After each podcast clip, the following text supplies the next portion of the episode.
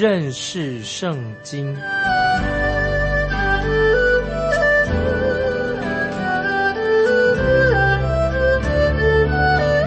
认识上帝的话，把上帝的话带到全世界。本节目是由认识圣经机构和环球广播电台联合制作，欢迎收听。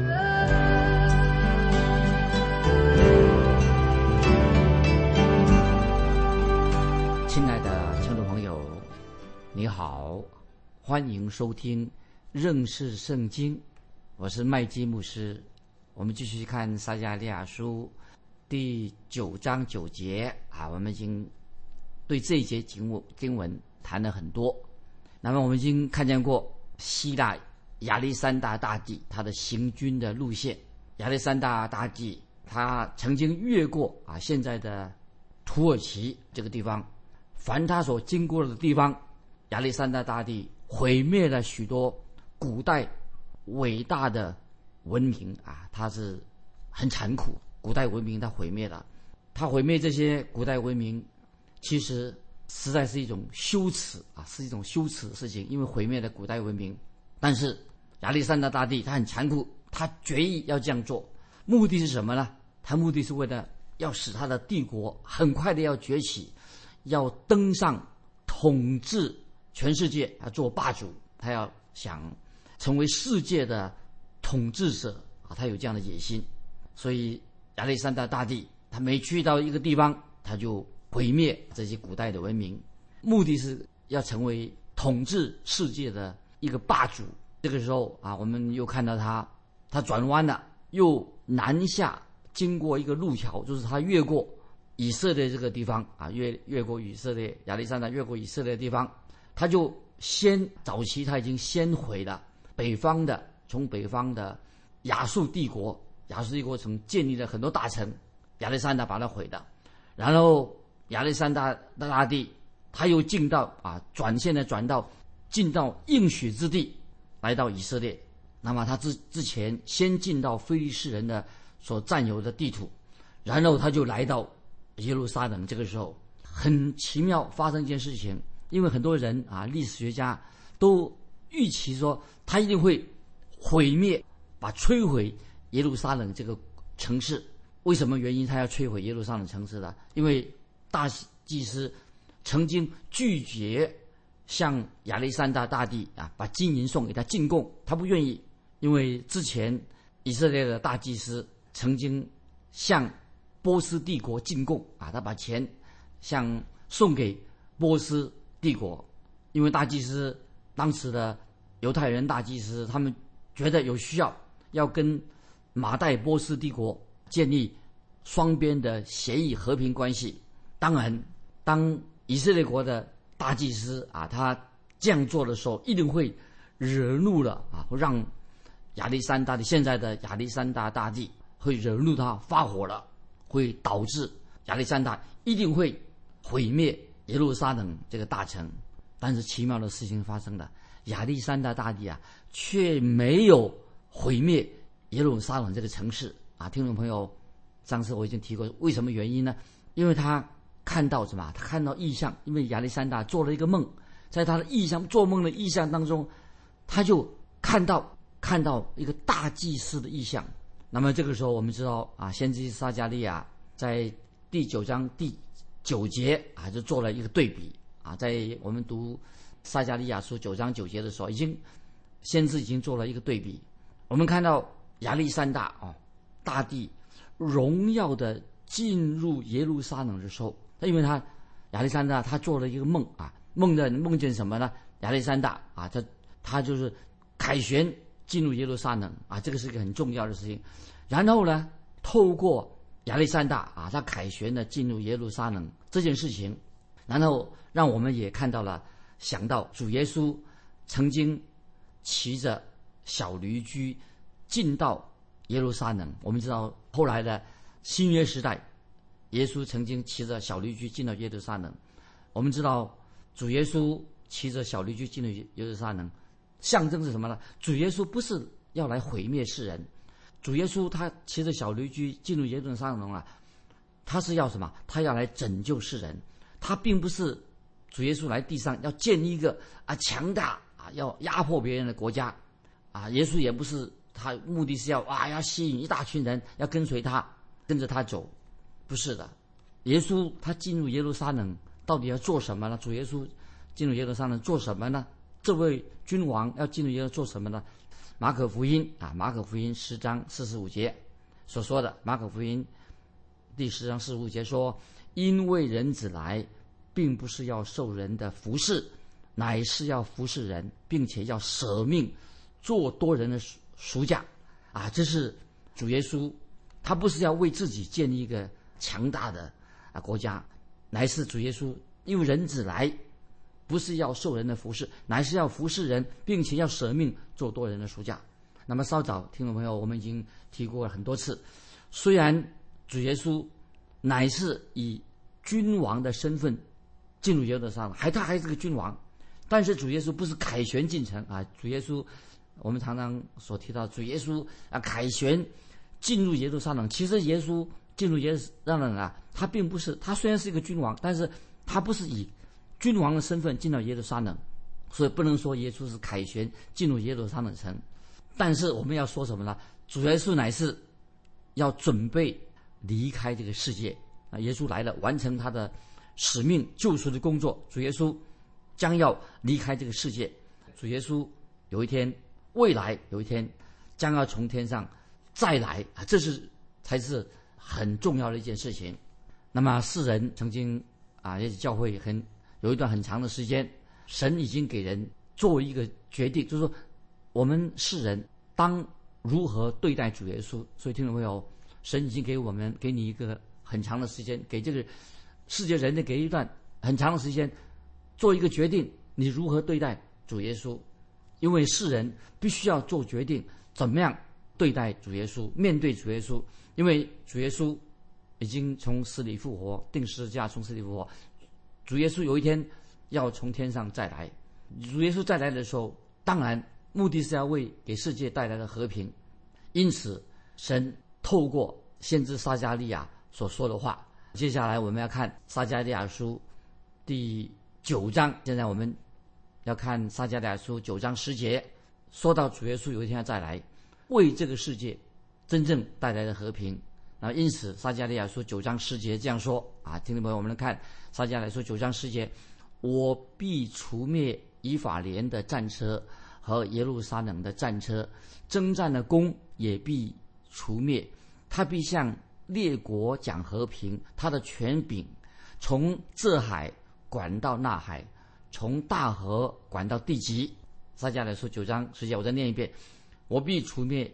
以法莲的战车和耶路撒冷的战马，征战的弓也必除灭。他必向列国讲和平，他的权柄必从这海管到那海，从大河管到地极。啊，是什么意思呢？以法莲可以说是早期啊，是代表北国的以色列，以法莲做代表。那么耶路撒冷呢？啊，是南国犹大的代表啊，所以以法莲代表北国，耶路撒冷代表南国。后来北国我们知道，北国已经。以色列已经沦为亚述帝国的俘虏，南国呢变成谁的俘虏呢？已经沦为巴比伦帝国的俘虏。这以色列这个犹太人就灭亡的啊，灭国了。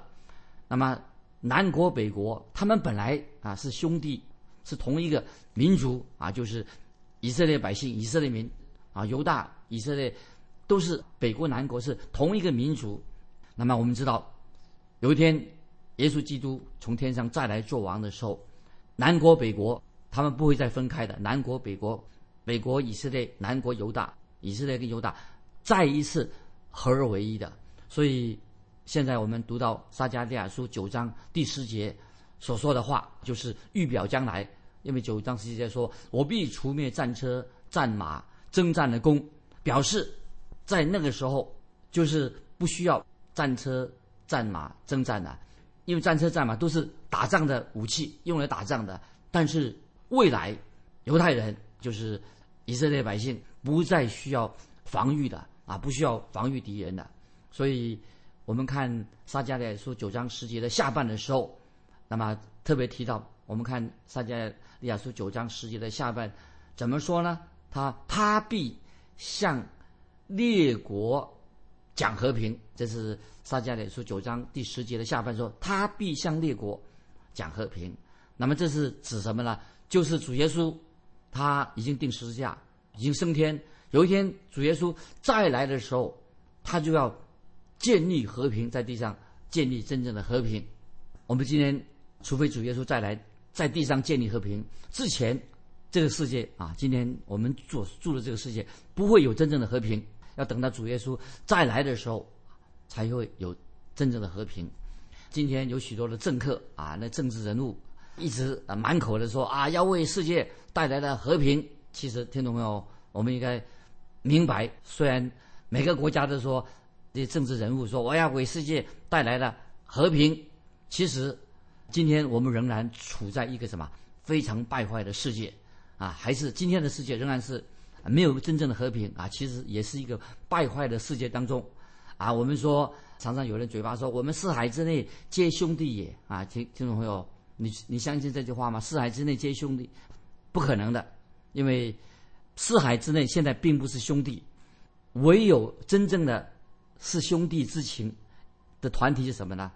只有在基督里面的信徒才能够叫做称为彼此称为兄弟之情，在教会里面。在基督徒这个团体里面的主的儿女啊，他们彼此之间啊，才有真正的兄弟之情啊。所以口头上啊，四海之内这些兄弟也，这是啊，在这个败坏的世界上不太可能的。因为只有那些属于主耶稣、相信主耶稣做他们的救主，那基督宝血把我们买赎回来的人，才是才有是基督徒彼此之间被主耶稣宝血买回来的，我们才有真正。真正的兄弟之情，主内兄弟之情。我现在要讲一件啊事情给听众朋友听啊，我就再举一个例子，你们也听过。当我生病的时候，医生给我吃药，不但吃药，医生也为我开刀。哦，那个吃药开刀，其实是一个很痛苦的事情。为什么呢？因为为什么医生要这样做的？因为生医生给我吃药，为我开刀，就是为了让我恢复健康。听众朋友，这里让我们知道，唯有靠着主耶稣基督。才能够给我们带来了真正的和平。除了耶稣以外啊，没有别的救法。这是我们听众朋友基督徒要明白的。这个世界不会有真正的和平，都是仍然是你争我夺的。好，继续我们看撒迦利亚书第九章的十一节。撒迦利亚书九章十一节：西安呐，我因与你立约的血，将你中间被掳而求的人，从无水的坑。中释放出来，九章十一节，我再念一遍：西安呐，我因与你立约的血，将你中间被掳而囚的人，从无水的坑中释放出来。这里什么意思呢？这个西安呐，西安呐啊，意思就是神的百姓啊，西安呐，就是指特别指受苦的以色列百姓，就是那些已经悔改啊，那些渔民敬虔的渔民啊，以色列那些渔民。回归的那这节经文，针对他们说的，意思就是说，我们现在要按照圣经用已已经解禁的方式，这人是指谁呢？已经解禁的方式来做这些经文的解释。这里特别提到什么呢？就是人蒙恩得救，只有借着立约的血，就是人能蒙恩得救，借着什么呢？借着立约的血，就是耶稣基督的宝血。耶稣基督的宝血才能够蒙恩得救，所以我们要借着耶稣基督的宝血。今天啊，很多的人，特别还那那没有信主的人啊，他们常常说啊，我们要争取和平跟自由。他们说我们要有自由，自由是最重要的。因为现在世界上的人，他们不承认自己是一个囚犯，其实他们不知道他们是受捆绑的。在罗马书七章十四节啊，听众朋友把这个经文把它记起来。罗马书七章四。十四节，保罗怎么说呢？保罗说的很清楚，我们是一个罪人，是一个囚犯，被罪捆绑的。罗马书七章十四节说，我们已经卖给罪的，意思就是说，今天还没有归向独一真神耶稣基督的人，其实我们都是什么罪的奴仆，被罪所捆绑的。那么今天人啊，满口的说啊，所谓自由自由啊，其实我也收到有很多的听众朋友来信，那么有些。有些来信说，他告诉我说，麦基牧师，我以前是一个吸毒的，我现在写写信给你，为什么？我要告诉你说，我现在已经从吸毒的毒瘾当中得到释放，得到自由了。那么他们怎么会得到这个自由呢？他们说，乃是靠什么？乃是靠着耶稣基督的宝血，使他们得到释放。他们已经归向主耶稣，因为他们已经信靠主耶稣了，现在已经做一个真正自由的人了，得到释放了。所以，听众朋友，只有耶稣基督才能够把这些被罪恶所囚的捆绑的人，从那个无水的坑中把我们释放出来。听众朋友，当你现在愿意悔改信耶稣的时候啊，你就得到释放啊！圣灵在心里面已经动工了，把你释放，叫你做一个自由的人，从无水的坑中拯救出来。我们再看撒加利亚第九章十二十三节，你们。被求而有指望的人，都要转回保障。我今日说明，我必加倍赐福给你们。我拿犹大做上旋的弓，我拿以法莲为张弓的箭。西安呐，我要激发你的众子。攻击希腊的众子，使你如勇士的刀。听众朋友，这两节经文是一个比喻，很重要，意思很重要。我再念一遍：撒迦利亚书九章十二十三节，你们被求而有指望的人都要转回保障。我今日说明，我必加倍赐福给你们。我拿犹大做上旋的弓。我拿一法莲为张弓的箭，西安呐，我要激发你的粽子，攻击希腊的粽子，使你如勇士的刀。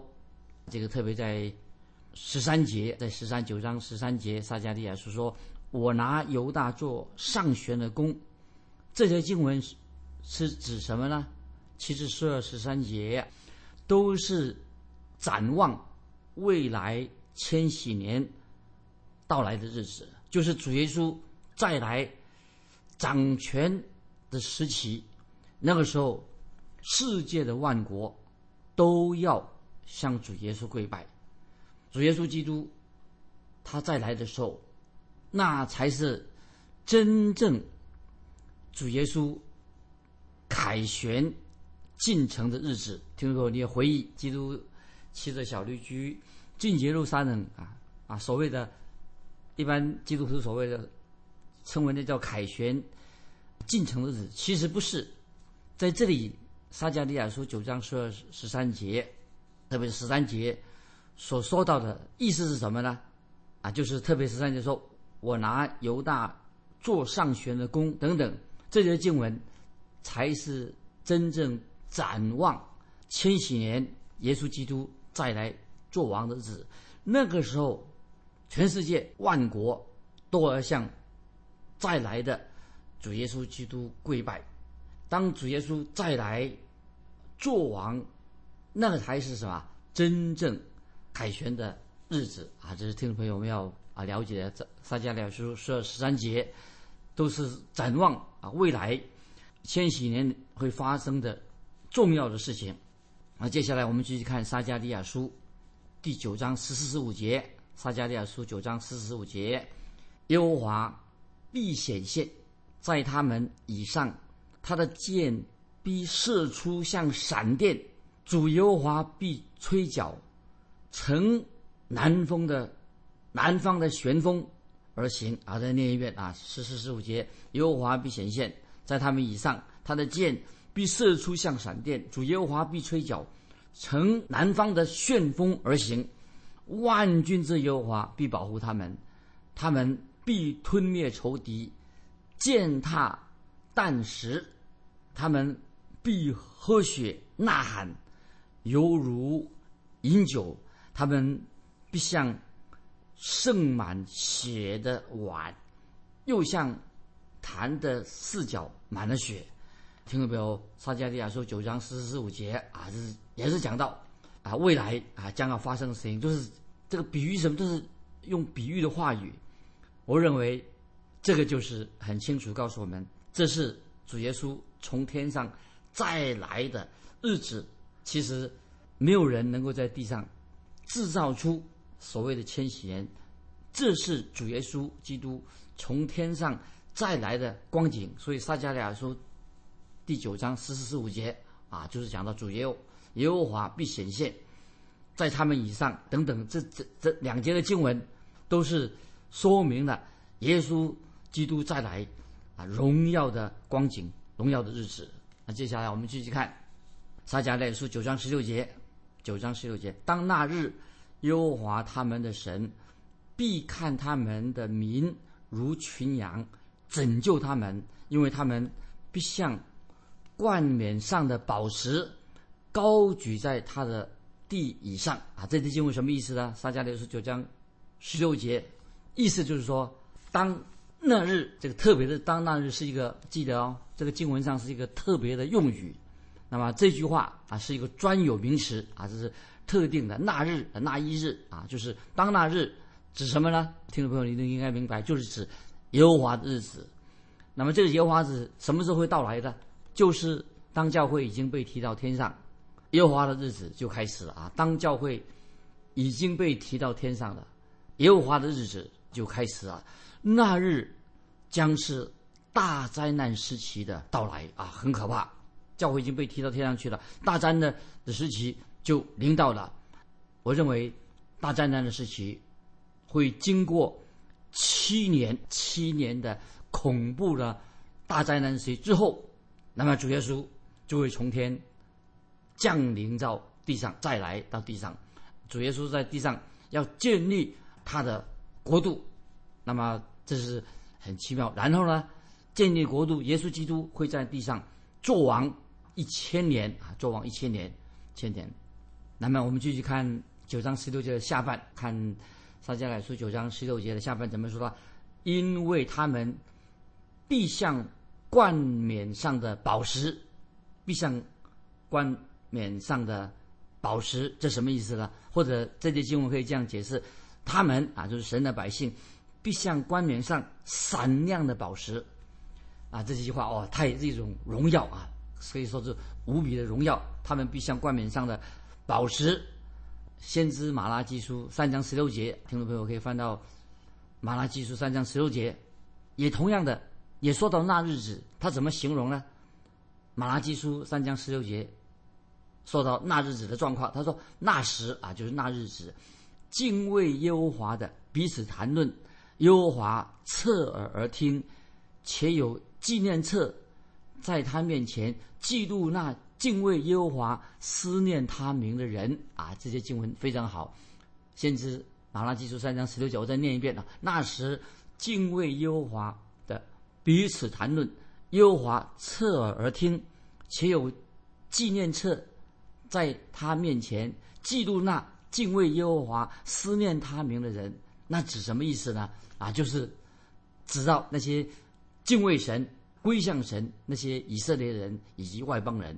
外邦人，所以特别这里，我们想到马太福音十三十三章四十六节，啊，用一个重价的珠子啊，马太福音十三章十六节啊，提到重价的珠子就是很宝贵，很宝贵啊，因为刚才我们读的经文九章十六节啊，他们必像冠冕上的宝石啊，这就是可以说，也是他们未来就是那些神的百姓是重价的珠子，耶稣基督为这个。